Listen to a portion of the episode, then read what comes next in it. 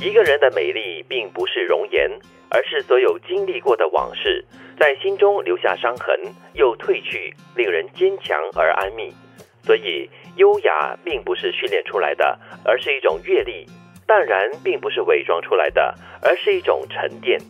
人与人之间最大的吸引力，不是长相，不是财富，也不是才华，而是你传递给对方的信赖和踏实、真诚和善良，一种正知、正念、正直、正派、正气和正能量。说的就是内在美吗。感觉是哈，嗯嗯而且也不是有句话说嘛，当是青春的话呢，你是青春靓丽的貌美，就是更多是容颜。但是随着人成熟了，他的魅力才是吸引人的地方。会自然流露的。就好像第一句讲的，其实你看很多那些纪录片也好，或者是一些照片呢、一些经历过人生当中非常大的磨难的一些人，他们经历过后，我们看到的他传递出来的那个很沉淀、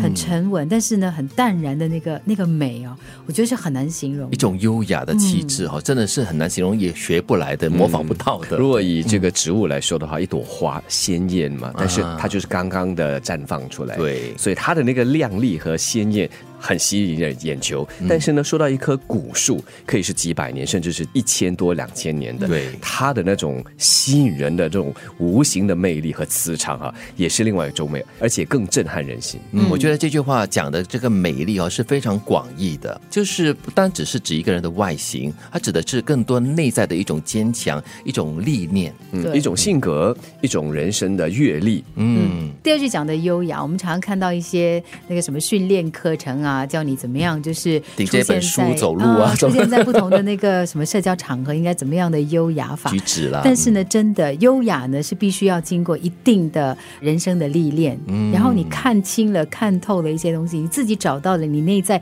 最纯直的那个感觉，那个才叫优雅。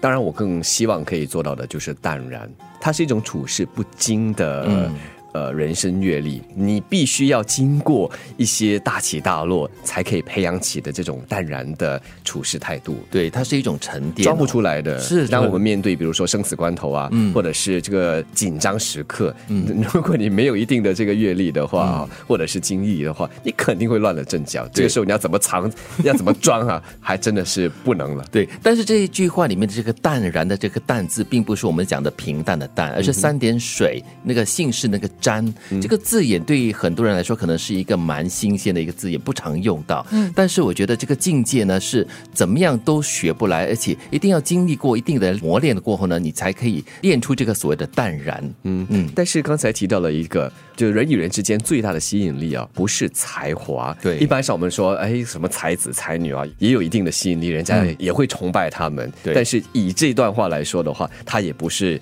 呃比较持久的一种吸引力。嗯，可能一下子可能会很吸引你，但是你要跟他相处过后，你才会知道这个人真正的吸引你的地方，可能就是来自于一种不同的气场，或者是一种气质。回到了他的性格，因为一个人的才华与否那是一回，嗯，但是呢，最终也是会回归到他的性格，嗯，就真诚跟善良了。对。对，就是你可以是一个很有才华、很有能力的人，但是你做人没有诚意，你做人不善良，嗯。其实到最后呢，就是你可以有很好看的外表，但是你的心不好，嗯。所以到最后呢，你还是没有办法吸引到对的人，对。或做对的事。因为有些人或许才华洋溢，有些人在艺术造诣啊也达到了一定的水平，有些人可能很有钱，